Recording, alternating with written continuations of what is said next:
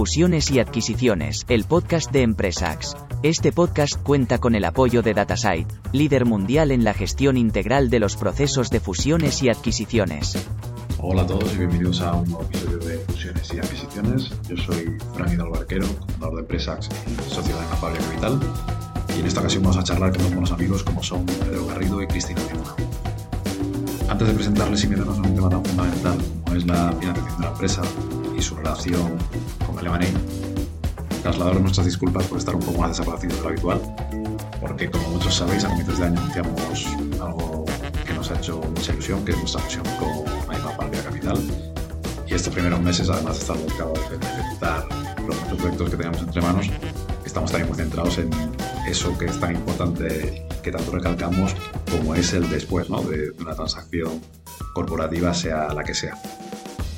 En los próximos meses espero que podamos daros más detalles de cómo está siendo el proceso, presentaros al equipazo que tenemos y contaros, como siempre, hasta donde podamos los proyectos en los que estamos involucrados, los aprendizajes que nos llevamos, tanto de las tendencias de los distintos sectores en los que operan nuestros clientes, como de las distintas casuísticas de las propias operaciones. Como siempre, a vuestra disposición para intercambiar experiencias, aportaros nuestra visión. Vamos con los invitados. Empezamos por Pedro, que curiosamente es buen amigo de Aitor Callero, uno de los socios de AIMA Palvia Capital. Pedro es un profesional con más de 15 años de experiencia en M&A, Debt Advisory y financiación corporativa. Además ha publicado varios libros que, como no puede ser de otra manera, son sobre M&A y financiación corporativa. Hablaremos sobre ellos. Además de eso, Pedro es responsable de varios programas de posgrado en el Instituto de Estudios Bursátiles y presidente de IEB Alumni. Si os interesa, dejaremos información de los programas en la descripción. Entre otras cosas, el próximo 8 de marzo van a organizar un webinar sobre el máster que organizan de finanzas corporativas. A Cristina tuve el lujo de conocerla precisamente en el programa de financiación alternativa de IEB que dirige Pedro. Y como veréis en su perfil, es una apasionada de las finanzas, cofundadora y presidenta de Argent Spain. Y os diría que le cojáis la matrícula porque va a llegar donde, donde ella quiera. Vamos a por ello, no sin antes una última disculpa, porque el sonido del episodio no es el mejor posible, en tono mi culpa, pero os garantizo que la conversación merece mucho la pena. Así que nada, espero que la disfrutéis como yo. Pues nada, Pedro, Cristina, ¿cómo estáis? Muy bien, muy buenas Muy bien. tardes. Ha sido un año un poco convulso en, en todos los aspectos.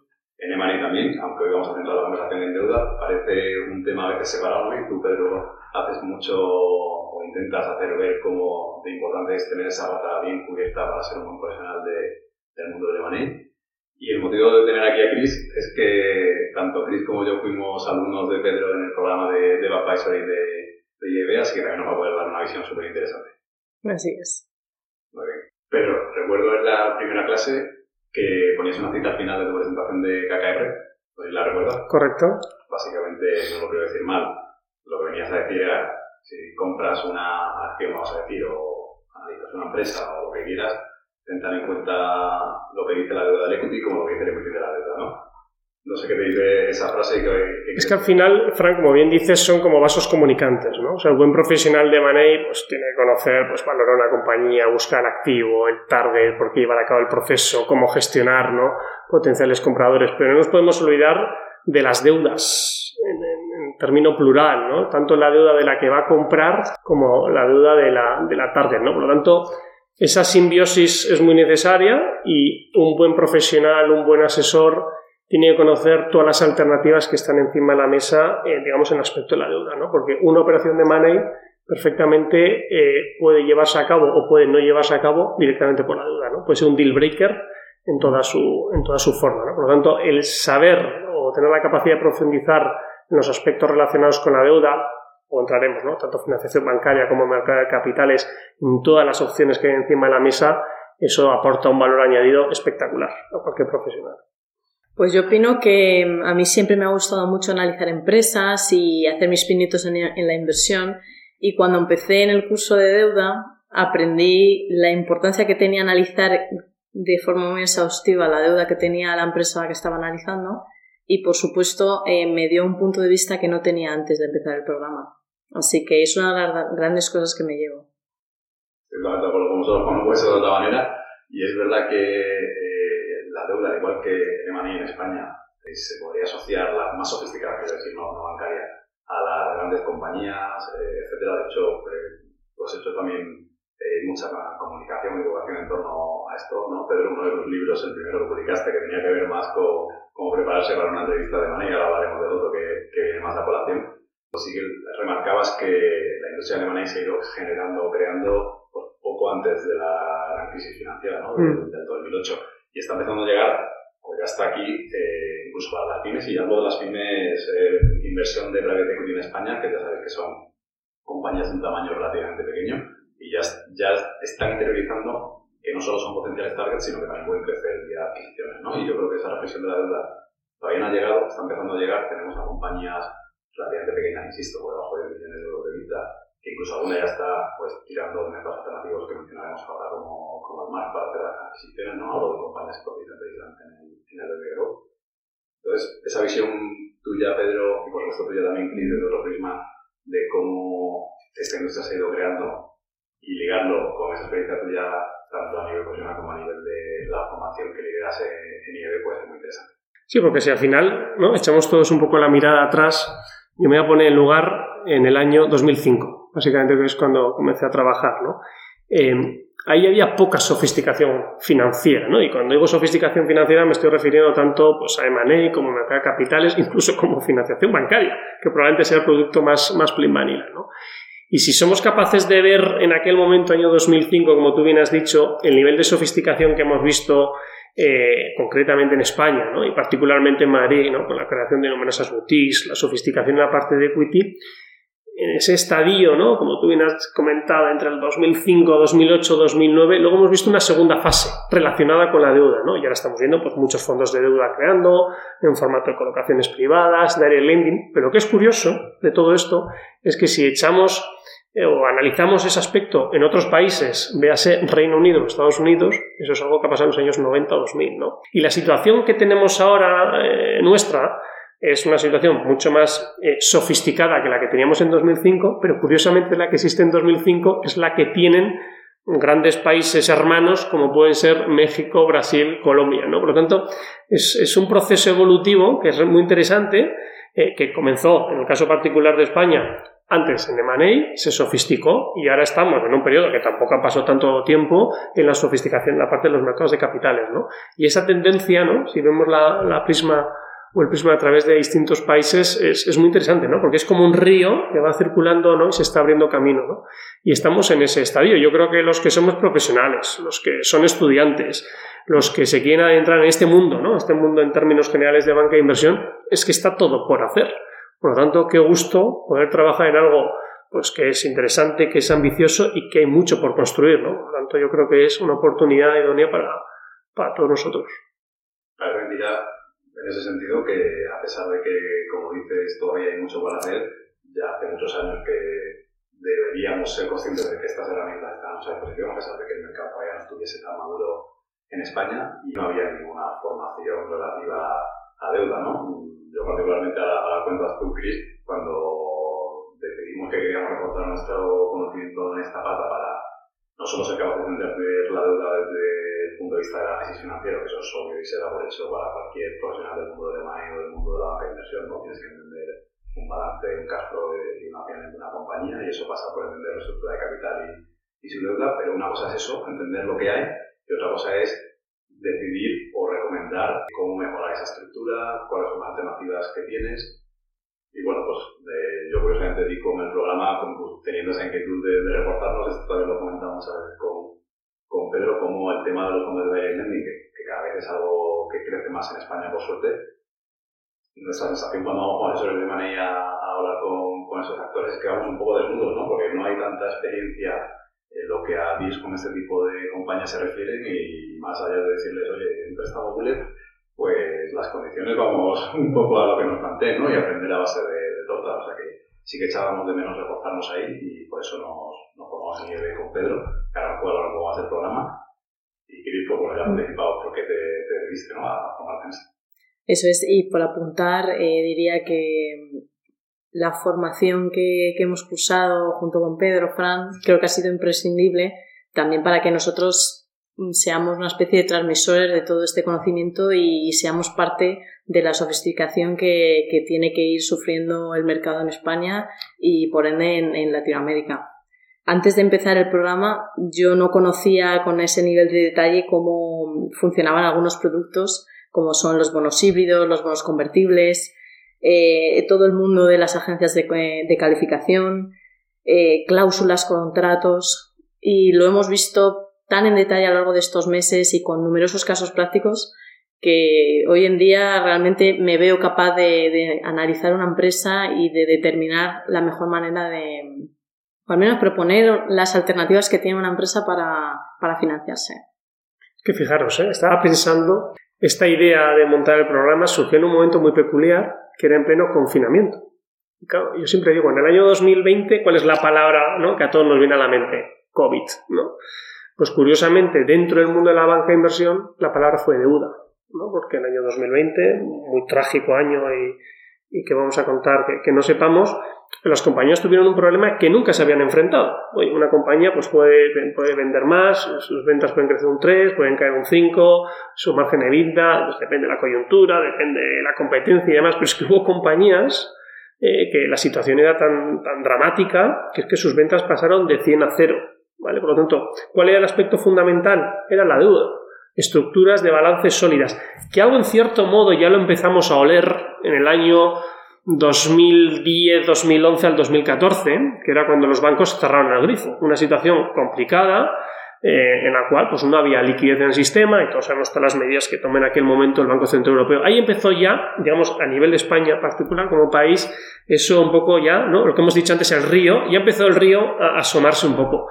Pero claramente el año 2020 era el año de la duda, ¿no? Y fue en ese momento cuando eh, consideramos que era el momento idóneo y vimos la necesidad de decir, oye, en esta temática hay que formarse. ¿Por qué? Porque se aporta valor añadido. Se aporta valor añadido a las compañías, porque una compañía con una base sólida financiera, si ocurriese, Dios quiera que no, un COVID 2.0 o cualquier otro eh, cataclismo, eh, eso favorece mucho, hasta el punto de que una compañía que si tiene esa estructura sólida, no muere, no desaparece. En cambio, si no la tiene, la situación puede ser muy complicada. ¿no? Y, ese fue, el momentum fue ese. Y, en ese aspecto, pues la bombilla eh, se encendió porque es que lo, se reclamaba, se solicitaba, se, se, exigía tener algo eh, potente. Y no había nada, curiosamente. Eh, dentro de España, como país, a nivel de formación, no teníamos absolutamente nada. ¿no? Por lo tanto, yo luego buscando profesionales que se dedican a eso desde hace décadas, pues es, bastante cómodo y fácil de montar y bueno, la gente ve el valor añadido eh, a nivel particular y como comentaba Cristina, y luego ya, oye, sentándote en una empresa, no solo entendiendo lo que tiene la empresa, sino decir, señores, esto no funciona, esto hay que cambiarlo de forma eh, isofacta, ¿vale? Y ese, ese, ese, valor añadido yo creo que aporta, aporta muchísimo, ¿no? A, cualquier compañía, a cualquier corporate. Totalmente de acuerdo.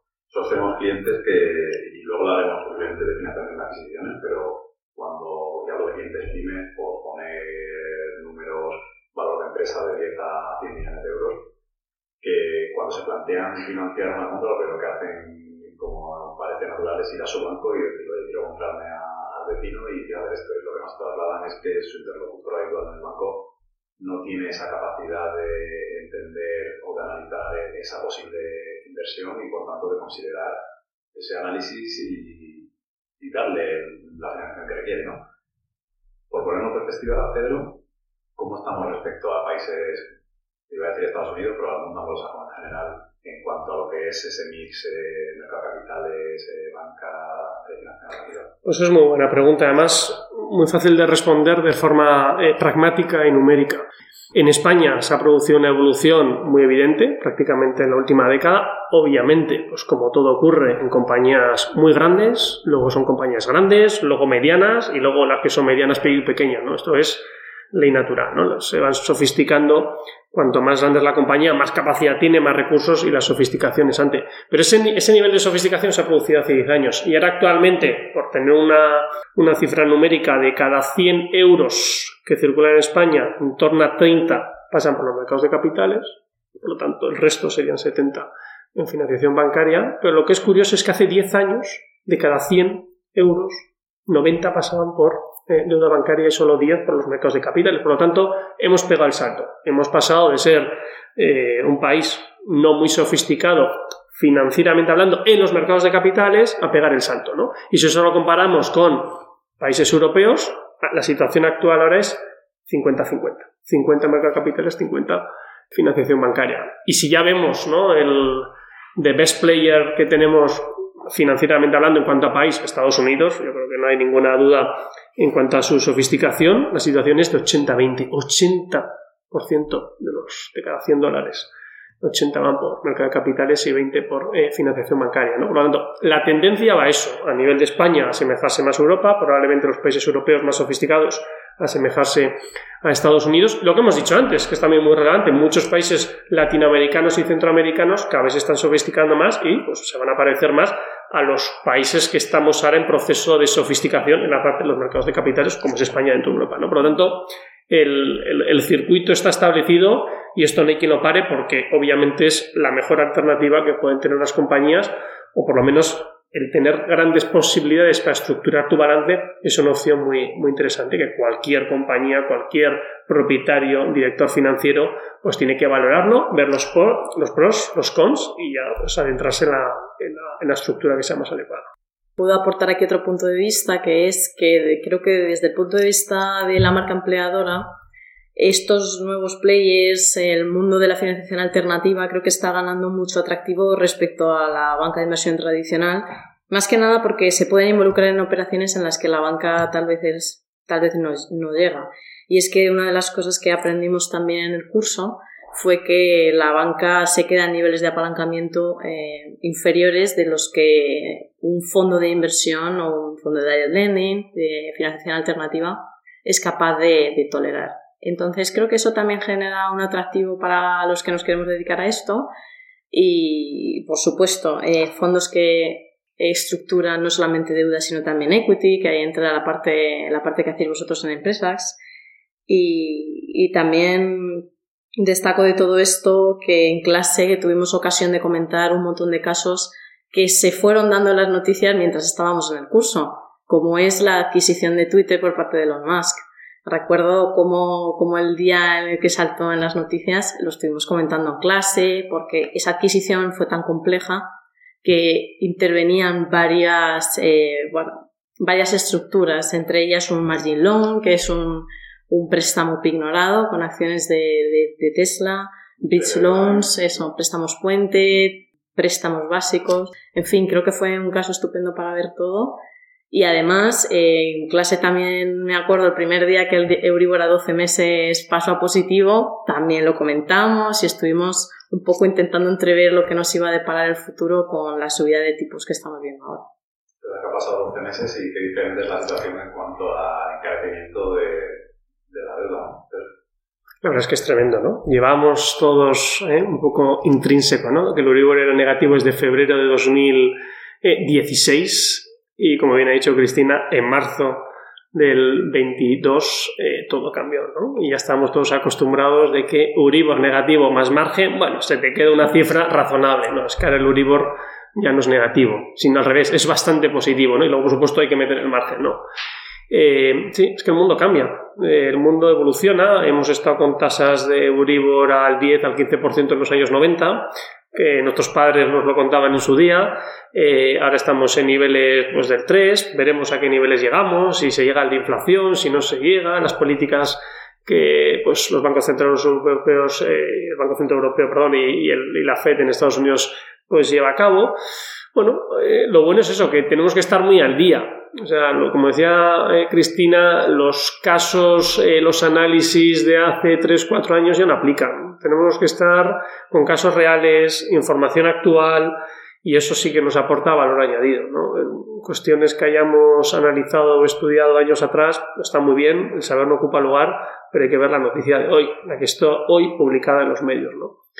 Y bueno, pues ahora nos adentramos en una situación nueva, eh, la cual no hay mucha experiencia, no digo en cuanto a subida de tipos, que ya sabemos que ha habido décadas atrás esa subida, pero sí esta inflación, inflación de oferta, no es inflación de demanda, veremos las consecuencias, cuánto tarda realmente en reducirse, no hay muchos métodos para reducirla, más que los que se están tomando de forma objetiva, porque no hay muchas más herramientas. Y bueno, pues eso es un poquito la situación en la que nos encontramos, ¿no? Con las implicaciones, por supuesto, a nivel particular, y eso es algo que todos sabemos, eh, a nivel de nuestros préstamos hipotecas como a nivel empresarial. La cuenta de resultados de muchas compañías se va a ver impactada por un coste que no estaba previsto o por lo menos no estaba previsto en niveles en los niveles actuales, ¿no? Eso va a tener impacto en el beneficio neto, en compañías cotizadas, pues mm, su cotización se puede ver penalizada. Lo que es evidente es que la WAC, tanto cotizadas como no cotizadas, se va a ver impactada, va a subir, por lo tanto, tal vez la compañía pueda valer menos o el potencial crecimiento pues ahora se puede haber reducido. Tenemos que llegar a un ajuste de precio entre compradores y vendedores, ¿no? El vendedor está todavía pensando que el Euribor es negativo y el comprador es muy, ¿no? Eh, tiene impregnado que... Esto me parece que a un propietario de una compañía le queda muy lejos, ¿no? La banca de capitales de, de Euribor debería controlarlo, ¿no? Porque la deuda probablemente su balance, pero efectivamente impacta a un comprador muy obvio de una compañía, una pyme en España como es un fondo de que posiblemente pueda tirar de, deuda para financiar la, la, adquisición, como sabemos, y que, pues de algún modo, si a él le sale más caro la deuda, posiblemente te vaya a bajar la población por otro lado, ¿no? Es así de, sencillo. Es muy interesante. Em, y esto que comentas también al final, eh, Pedro, de cómo impacta a las cuentas de todas las compañías, también es muy relevante y, y, es llamativo porque ya el año pasado solemos nosotros asistir a Capco, que es básicamente el evento de Money eh, más reconocido, diría, en nuestra industria. Y a final de año siempre escribimos un artículo pues, con las conclusiones que sacamos y demás. Y ya por entonces, a pesar de que el COVID fue, pues como hemos dicho, una tragedia, eh, a nivel de operaciones de money y de banca de inversión, el 2021 han sido años récords, salvo por esos meses de contracción inicial fueron años de récord, ¿no? Y cuando mirábamos esos datos de, de suberancia de tipos todavía eh, negativos, etcétera, la realidad es que en noviembre del 21, cuando fue este evento, la mayoría de los ponentes decían, eh, oye, eh, estamos ante una situación en la que ahora mismo estamos analizando compañías muy impactadas por lo que todavía no llamamos inflación, ahí básicamente no nos limitamos a hablar de materias primas y de problemas de, en la cadena de suministro, pero sí que estaba teniendo ya impacto en cuentas de resultados de las compañías. Y lo que también comentaban es que muchas industrias no se habían visto recuperadas a, los niveles previos a, a, la pandemia. ¿no? ¿Y eso qué significaba? Que estabas ante compañías analizando posibles inversiones y en compañías que no han recuperado el nivel de demanda que tenían previamente y que su estructura de capital pues, estaba más apalancada, porque han tenido que tirar de, todo tipo de recursos ideológicos ¿no? en, la, en el momento más duro para, para poder sobrevivir y cómo eso es un caldo cultivo para lo que puede venir ahora ¿no? a nivel de reestructuración. Ya lo estamos viendo las grandes Big Four, cómo están cambiando los nombres de sus departamentos y engordando esos equipos ¿no? por lo que puede venir. Pues que sí, totalmente de acuerdo. Lo importante que es tener controlado todo esto porque si tu modelo de negocio no soporta el repago de la deuda, todos sabemos qué, qué pasa. Bueno, ejemplos de private equity financiando, eh, financiando adquisiciones con deuda hay muchos, aunque como bien has apuntado, Fran, durante este año creo que está la cosa mucho más parada que otros años. Eh, más que nada porque la deuda se ha encarecido muchísimo y ahora creo que hay que mirar los números eh, mucho más que de lo que se miraban antes. El dinero ha dejado de fluir eh, como, como fluía por botones y eso requiere creo que un análisis muchísimo más exhaustivo y en profundidad de las operaciones. Así que los fondos de private equity tienen el dinero ahí, tienen, tienen dinero para invertir y creo que, que desde el punto de vista del empresario, emprendedor, no hay que tener temor, ese dinero está ahí, los inversores lo van a invertir, pero sí es verdad que están a ver qué pasa. Así es, así es, y a nosotros nos preguntan mucho cómo vemos el mercado de, de a corto o medio plazo, y es verdad que hay una notación obvia, pues porque el momentum es el que es y todo el mundo analiza las cuestiones de una manera más eh, distendida y no queremos ser el que invierte mal, como es lógico, pero también es cierto que ahora hay una mayor penetración de compañías invertidas por fondos de private de las que había antes, y eso significa que esos señores tienen que salir por un imperativo legal de sus compañías y operaciones va a seguir habiendo y va a haber incluso más que antes lo que a private equity se refiere porque hay más participadas de fondos. Otra cosa es que las condiciones sean peor o el vintage de turno sea más malo que en años anteriores. Pero antes ha mencionado también, que es muy interesante, que propietario tiene que ser consciente de que la banca puede llegar hasta un punto, ¿no? Y ahí estabas hablando de, niveles de apalancamiento, hablar en, ratios que no puedes explicar, Pedro. Y por ponerlo en, perspectiva o, que la gente vea la cadena de valor o la cadena trófica del mundo de la deuda, está aumentando la banca, que puede llegar a unos niveles de endeudamiento Luego tienes el mercado de, de capitales de deuda, que ahí tienes bonos, otro tipo de, de figuras, ¿no? Luego tenemos el tema del lending, que probablemente pues, sea más caro eh, aún. Si nos puedes contar un poquito todo esto. Sí, al final, como tú bien dices, esto es un ranking, ¿no? Un ranking a nivel de España, ¿eh? que podemos particularizar que, si estamos hablando de países europeos no, no hay tal ranking, es decir, muchos productos de deuda, tanto de deuda bancaria como de mercado capitales, están al mismo nivel. Es el famoso modelo anglosajón. Los fondos entran par y paso, es decir, al mismo nivel que la deuda bancaria. No tiene ningún tipo de preferencia, como suele ocurrir en España, la deuda bancaria con respecto a los mercados de capitales, ¿no? Eh, que yo creo que llegaremos a esa, a esa tendencia en España, pero a día de hoy no. Por lo tanto, es verdad que tenemos, pues solo hay tres alternativas. Si una compañía quiere levantar financiación, solo tenemos tres alternativas encima de la mesa. Una es la que le suele pasar a muchas compañías, eh, sobre todo que están naciendo, startups y demás, que es el equity. todos sabemos un poco, básicamente lo podemos estructurar o llamar de diversas formas, pero al final es solicitar dinero a tus accionistas. No sé si en un proceso de una salida a bolsa, compañías ya muy sofisticadas, o directamente a tus accionistas, a, tus, a tu círculo de confianza, ¿no? Oye, metamos equity a la compañía para, para que esto vaya creciendo, ¿no? A medida que la compañía se va eh, sofisticando, tenemos la alternativa o la opción de la financiación bancaria, con un hecho importante. Hemos pasado en España de tener 62 entidades financieras españolas hace 10 años, ahora tener 10. Por lo tanto, antes teníamos 62 puertas donde tocar, tanto a nivel particular como a nivel eh, empresarial. Oye, para una determinada, quiero un préstamo, quiero una línea de crédito. Antes había 62 puertas, ahora tenemos 10, ¿no? Eso es un impacto muy relevante en cuanto a la reducción de la oferta, ¿no? Los bancos se van a sentir muy cómodos a medida que vayan conociendo la compañía en un primer estadio en la financiación a corto plazo.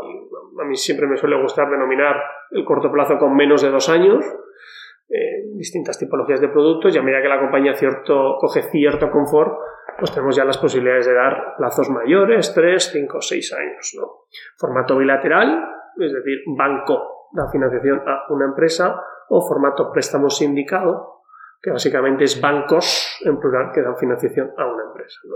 Eso, digamos, es el proceso evolutivo. Y como tú bien has dicho, eh, Fran, luego tenemos, eh, digamos, el aspecto se puede decir, más sofisticado, ¿no? que son los mercados de capitales con las tipologías eh, que hemos estado comentando, ¿no? Eh, desde bonos a, operaciones de high yield, a, tramos B, direct lending, colocaciones privadas. ¿no? Pero claro, estamos ya hablando de un nivel de sofisticación de compañías eh, mayores. ¿De qué estamos hablando?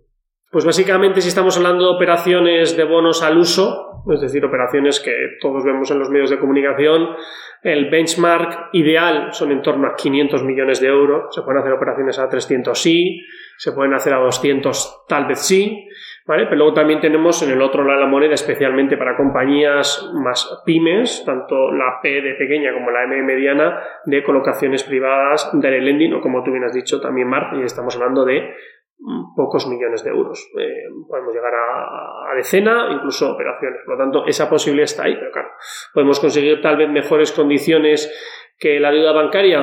Mm, habría que ver, pero probablemente, eh, digo condiciones en cuanto a coste, eh, tal vez no, pero igual sí en cuanto a plazo, tal vez sí en cuanto a flexibilidad, tal vez sí en cuanto a covenants, es decir, limitaciones que que te imponga eh, el ente que te está prestando el dinero, llámese banco llámese colocación privada, tal vez en esos últimos ángulos sí que se pueda conseguir mejores condiciones que las típicas conocidas por todos como eh, financiación bancaria. ¿no? Por lo tanto, las posibilidades, como vemos, y lo estamos comentando ahora rápidamente, son muy amplias, por lo tanto, uno, hay que conocerlas y dos, hay que ver cuál es la que mejor encaja a cada compañía o qué combinación de productos encaja mejor a cada compañía, ¿no? Y eso es, eso es robustez en el balance y sofisticación y, es un aspecto que desde nuestro punto de vista tiene un, carácter muy, relativo y muy, muy potente, ¿no? Dentro de una compañía.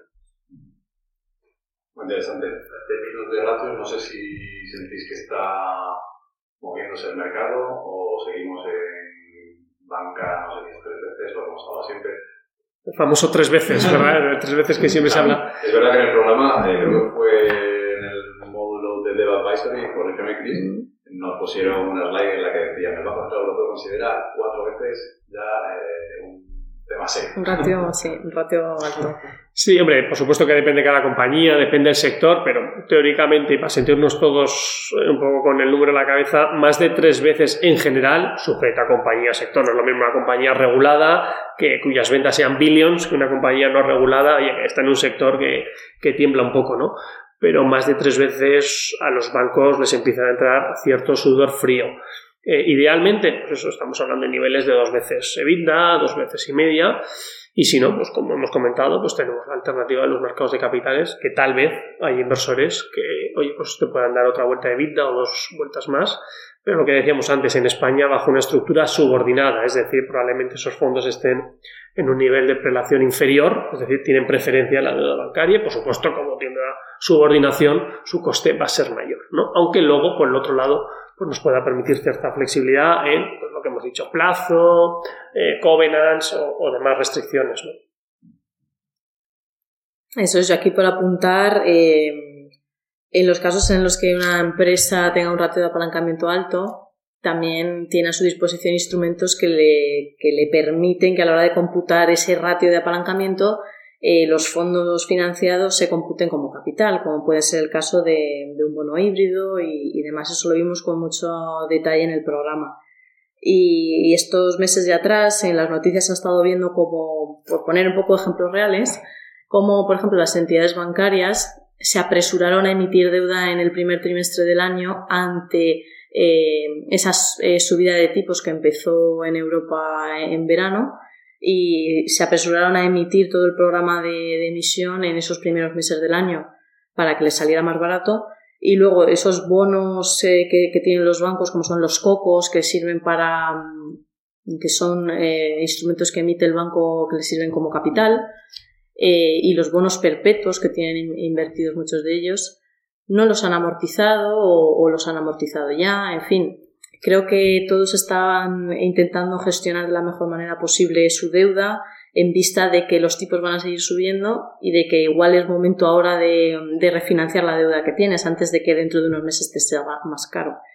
Así que yo creo que en ese sentido interesante, eh, interesante saber que si tienes eh, necesidades, que igual te vayas moviendo ya para que te vayas moviendo, porque ahora va a costarte más, va a costarte más trabajo y porque los tipos van a seguir subiendo, así que... Es que fíjate qué interesante es lo que está comentando Cristina. O sea, hay productos de deuda que computa como equity. Es que esto ya es, mm. eh, esto ya es una profundización significativa. Es que hay productos de deuda que para un auditor es 100% equity.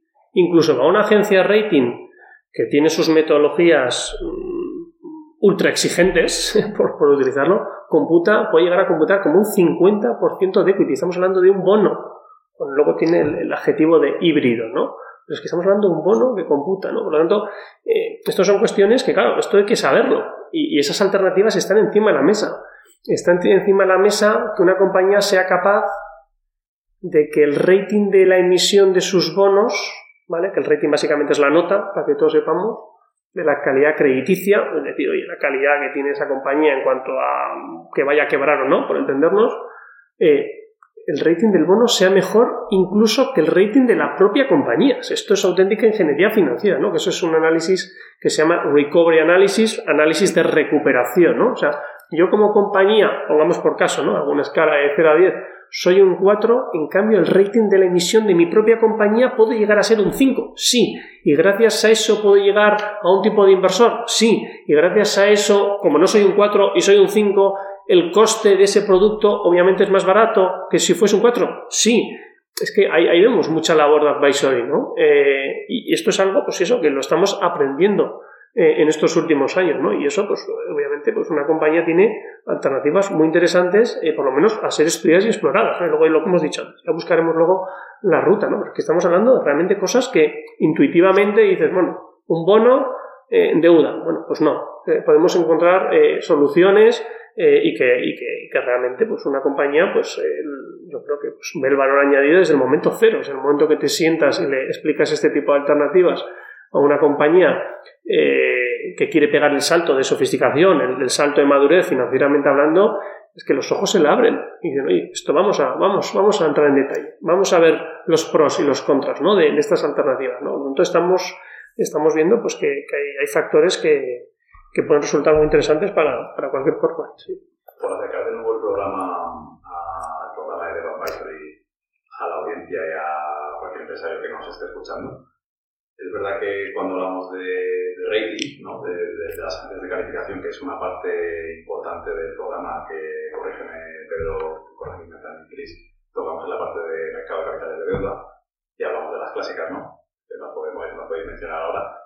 De nuevo parece que es algo que está como muy alejado ¿no? de, la, de, la, realidad de una empresa más, más pequeña, pero se pueden sacar muchísimos aprendizajes de las metodologías que utilizan este tipo de, de agencias de rating, que no solo califican compañías, también estados con implicaciones muy importantes, como todos sabemos.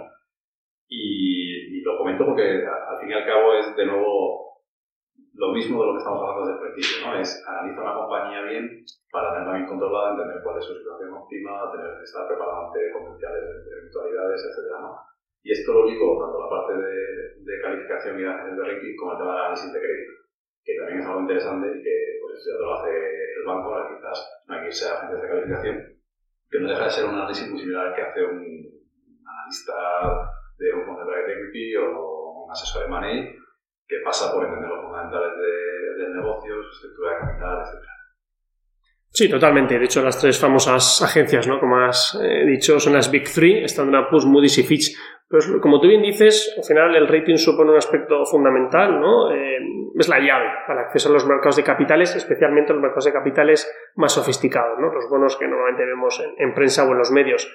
Pero estoy muy de acuerdo con tu comentario, Fran, porque al final estas agencias son muy sofisticadas, son muy técnicas y tienen metodologías que pueden ayudar absolutamente, pues, como tú bien has dicho, una compañía que incluso igual no tiene interés en sacarse un rating porque igual no se saca un bono porque directamente su balance no lo permite. Pero tiene eh, instrumentos que si los ponemos en práctica, pues nos puede ayudar a hacer un buen análisis de crédito y puede ayudar a la solvencia de la compañía, ¿no? Pongamos por caso, las agencias de rating llevan considerando el famoso ajuste por arrendamientos operativos como, es decir, ajuste, lo metes como más deuda y lo quitas de la cuenta de resultados, por lo tanto tu EBITDA es superior desde hace décadas. Curiosamente, a nivel contable, desde el 1 de enero de 2019, eso es un ajuste que también ha sido aprobado por la comunidad eh, financiera eh, a nivel de auditoría. Fenomenal. Las agencias de rating no miran la caja que figura en el activo circulante del balance. Vamos a discernir entre caja operativa y caja no operativa. Es que eso no es baladí, es, es, un aspecto realmente relevante. ¿Cuál es la caja de la compañía? 10 millones de euros, fenomenal. Si tenemos un problema de un concurso o, un préstamo, no digamos un concurso, un préstamo que tiene una situación de default, ¿realmente yo puedo utilizar esos 10 millones para pagar eso y para que la compañía no se encuentre en una situación peor al cabo de un tiempo? No. O sí. Imagínate, pues no, puedes utilizar 5, porque los otros 5 es caja operativa. Y ese tipo de cuestiones que las agencias lo hacen, pues a nivel particular, lo que hemos dicho antes, una compañía, aunque no esté en un proceso de sofisticación en cuanto a los mercados de capitales, eso lo puede llevar a la práctica, ¿no? Y, y son pequeños trucos o instrumentos que, que, si lo hacen los grandes corporates, ¿por qué no lo vamos a utilizar en el ámbito más, más ¿no? Son cortafuegos, nos sirven para mejorar el crédito, ¿no? Y lo vivimos, ¿eh, Pedro? Modelos de Money, la pelea de la caja operativa dos semanas antes de cerrar es una lucha increíble, ¿no? Y es verdad que si eres una asesor sofisticado tienes que hacer ver a tu cliente que, como dices, hay una parte de la caja de la compañía que más allá de que no hayas perdido en la vida, es casi como una máquina más de, de la compañía, ¿no? Como parte de tu inversión circulante, que es otra pelea adicional. Y, y, es verdad que es así, y estamos totalmente de acuerdo. También es cierto que como no hay nada escrito, suele ser un poco de yo tiro para casa, tú tiras para casa, pero bueno, como todas las negociaciones. Estamos totalmente de acuerdo en las metodologías y de hecho en el programa nos poníais un caso práctico de una compañía textil, ¿verdad? Para que eh, digamos qué rating tenía la, la, compañía en base a una matriz de riesgo financiero y de negocio de una de estas agencias, no recuerdo de, de cuál era ahora mismo. Standard Poor's, eso. Y era muy interesante, era muy interesante, porque al final era ver información financiera, operativa de la compañía, temas cualitativos, y con eso llegaba a la nota, las famosas calificaciones y, y los notes, etcétera, ¿no? Entonces, creo que ya se pueden extraer muchas, muchos aprendizajes de esas metodologías, de acuerdo. Sí, porque básicamente con un buen análisis de crédito no te lleva más de una hora ser capaz de estimar cuál podría ser potencialmente ese rating, ¿no? Luego, oye, siempre se puede hilar más fino, pero de forma, digamos, acercada al área, ¿no? Y pues estamos hablando de una compañía que es un notable, ¿no? Si utilizamos la, la, equivalencia en notas que nos sentimos, ¿es un sobresalienta o es un suficiente, ¿no?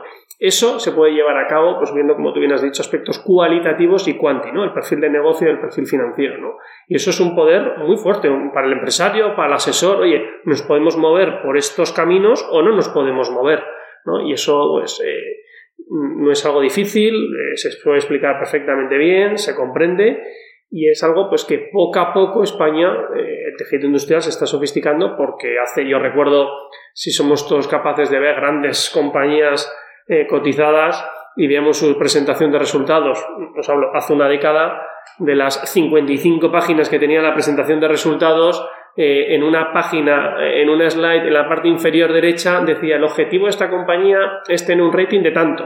Ahora aparecen decenas de hojas hablando del rating, reportando ratios y demás. Pero claro, ¿por qué antes eso no salía? Pues porque no era un aspecto relevante, porque ahora nos estamos sofisticando, ¿no? Se están montando los equipos, las compañías están mostrando interés, cada vez eh, agencias eh, que se están creando, tenemos el MARF, como tú bien has dicho, hay muchas alternativas que es que hace años no lo teníamos, ¿no? Por lo tanto, eh, estamos un poco en esa, en esa fase, como comentábamos al principio, de sofisticación, ¿no? Y a medida que los grupos se vayan consolidando unos a otros, pues eso va a sofisticar el tejido industrial español, que le hace falta porque eso, hay mucha pyme, como todos sabemos, ¿no? Oye, pues está fenomenal que haya mucha pyme, hay más P de pequeña que M de mediana, pero yo estoy convencido que dentro de unos años habrá un volumen fuerte de M's, ¿no? De compañías medianas.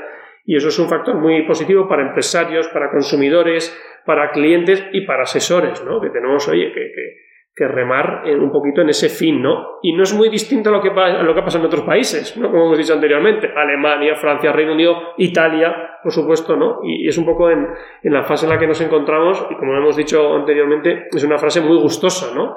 Es una fase de, de mucho disfrute, porque hay mucho por hacer, y pues vamos a por ello. Pero no es una opción que no pase, tiene que pasar, porque si no pasa efectivamente, como estás comentando, el hecho de pasar de esa P a esa M, si no somos competitivos respecto a otros países, la realidad es que eso impacta en el, bienestar de toda la población y, eso es así. Y para ser más competitivo hay que ganar tamaño. Eso puede hacer otras cosas, pues siendo más sofisticado en tus fuentes de financiación, haciendo money, etcétera, Garantizando la sucesión, que tenemos en España, en España un problema muy grave de, de sucesión, ¿no? Eh, nosotros siempre decimos que es mucho más sencillo coger una compañía que ya está funcionando y mejorarla que montar 10 startups. Y hoy está ganando la innovación, pero vamos a tardar más en ver consolidar el retorno de eso o sea que totalmente de acuerdo. ¿Cuántas ediciones llevamos del programa? Llevamos cinco, comenzamos a la sexta, eh, comenzamos el año 2020 y entramos al año 2023, más de 150 alumnos, dos magníficos exponentes, sois, los dos, y muy ilusionados. Eh, es algo que no existía, no lo teníamos, no solo en el IEB, no lo tenía en ninguna universidad ni escuela de negocio y hay mucho por profundizar eh, un profesorado, como siempre decimos, eh, pues que aparte de ser excelentes profesionales, te van a contar lo que han hecho, ¿vale? Aquí no tenemos profesores académicos ni demás, aquí son profesionales eh, de sitios muy conocidos por parte de todos, la Banca Nacional, BVA, Santander, CaixaBank, Bank Inter, Big Four, como puede ser KPMG, fondos, y todo ese compendio, Banca Internacional, por supuesto, como es ING, todo ese compendio, pues da lugar eh, a un programa pues, que busca un poquito eh, profundizar y realmente aprender a estructurar, ¿no? Y que está muy bien que te cuenten que eso está aquí, pero eso lo podemos buscar eh, cualquiera de nosotros en Google, ¿no? Es, con eso no me conformo, ¿no? Vamos a estructurar, lo que decía Cristina. Si vemos el balance, esto así lo tienes, esto tienes que lo tienes que cambiar, esto ya. No, no, que ya, no esperemos a cambiarlo al trimestre que viene, ¿no? Y ese, ese factor pues da mucho, ¿no? Y luego, pues, comentabas, es que hay operaciones de money que, bueno, esto se puede llevar a cabo, tu balance lo soporta, te dejan tus bancos llevar a cabo esa operación de money, ¿qué hacemos con la deuda de la adquirida? ¿Se refinancia? ¿No? ¿Estamos subordinados a ella? Es que hay cuestiones que es que no podemos estar hablando de una compañía que se compre a otra eh, sin eso analizarlo. Nos estamos dejando el 50% del pastel sin, sin tratar, ¿no? Eh, y una vez que tengamos los dos campos bien bien sólidos, ¿no? Por la parte de equity, especialmente a nivel de money, como la parte de deuda, todas las alternativas que hemos comentado, eh, digamos, el profesional es, es, muy sólido, sea profesional asesor o sea profesional eh, empresario, o sea, cualquiera de los dos, cualquiera de los dos campos, ¿no? Porque al final es la misma moneda vista por dos lados, ¿no? Y, en esas estamos, ilusionados y muy satisfechos con el interés. todo el mundo acabará haciendo el programa, pero tienen otra herramienta alternativa, que es tu libro. Vamos a hablar de él, porque más allá de hacerle promoción como nos vas a contar ahora el fin de, o lo que te acabo de dar en el libro, va a una cuestión pues, muy honorable y muy, muy, muy interesante, ¿no?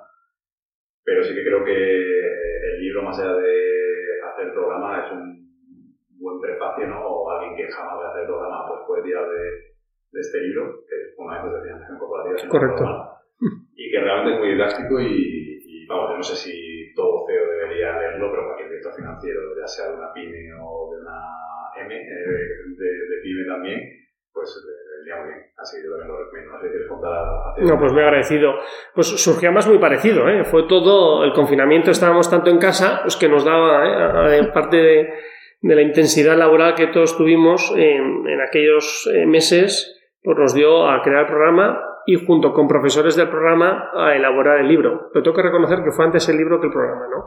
Es verdad que el scope es un poquito distinto. El, el libro toca muchos temas del programa, pero el libro está más enfocado en la parte de financiación bancaria. ¿Por qué? Porque lo que hemos dicho antes eh, es lo que más abunda en, España, ¿no? Y el programa, en cambio, busca más la sofisticación, busca más la visión, ¿no? O sea, digamos, el, libro es más la situación actual, el programa es la visión a la cual nosotros creemos que debe tender el, tejido industrial español, ¿no? Eh, fue un proyecto bonito, en dos años de elaboración, tuvimos la grandísima suerte eh, de, hacerlo con tres, eh, es un trabajo de tres coautores y contar con el prólogo de Daniel Calle, del cual estamos eh, muy agradecidos por su ayuda, eh, por su comprensión, por sus buenos tips que nos dio a la hora de, publicar el libro. Y como has comentado, pues el 100% de los ingresos que le corresponden a los autores se donan a ELEN, que es la Asociación Española por la Esclerosis Múltiple. Bueno, es una pequeña colaboración porque tanto Federico Power como, como Marcos eh, de Andrés como yo tenemos mucho vínculo con esta asociación y bueno, nos hace mucha ilusión poder colaborar con ellos. Y bueno, pues en su momento es algo que pues, lo hicimos con mucha ilusión. Es un libro que sigue estando vigente en el sentido de que, bueno, ahí está la realidad. Eh, los temas que hemos comentado ahora son los que se profundiza. Y yo creo que, como has comentado, es amigable. Hay gente que dice que es como un poco una serie de Netflix, ¿no? Porque eh, no son episodios estancos. Es un libro elaborado entre tres personas con sus tres eh, eh, manías distintas, personalidades y demás, ¿no? Por lo tanto, pero sí que lo que creo que se ha conseguido es que sea un libro muy friendly, como hemos comentado, de fácil lectura y que parece que está realizado por un solo autor, ¿no? Y eso ha sido a base de dar vueltas, vueltas y vueltas y al final el límite ha tendido a, a, a, esa conversión, ¿no? Y no, estamos muy satisfechos, está ahí la posibilidad, por supuesto, en venta en Amazon y si cualquier persona tiene interés, pues por nuestro lado estamos encantados ¿no? de, de poder eh, ofrecer esta alternativa como una más y también un poco por lo que le decíamos, no teníamos una lectura pues para poder disfrutar del mundo de la deuda, que es un aspecto pues que a mucha gente nos parece muy, muy relevante y que le falta, le faltaba sustento. ¿Hay lectura de valoración de empresas? Sí. Eh, hay lectura de Money, que es, probablemente sean productos pues, más, más consumidos por todos y por el mundo de la deuda la tenemos un poquito olvidada, ¿no? Y bueno, pues surgió esas dos cuestiones, tanto el del programa como el del libro, y, y ahí siguen. Eh, esperemos que hayan llegado para, para quedarse. Pues nada, agradecer a todos que hayáis venido. Yo creo que ha quedado también muy claro el link, el vínculo al mundo de Baney y la importancia de la deuda, cómo estamos todavía en el día uno, como dice Jeff es un tema que, que, me gusta mucho recordar en muchos aspectos. Y en ese sentido, gente que quiera apostar un poco más aquí, pues va a tener un recorrido eh, brutal, así que animamos a ello. Y por supuesto que si alguien tiene alguna duda, empresarios que quieran saber un poco más de esta profundidad, que nos lo consulten, pero por supuesto también eh, profesionales o cualquier persona interesada en de la deuda que nos pregunte porque estamos manejando de la técnica de, del programa de Advisory o de cómo seguir formamos ahí. Así que muchas gracias. Gracias a ti, Fran. Un placer. Gracias por la invitación, Fran. Fusiones y adquisiciones. Para más contenido síguenos en todas las plataformas digitales.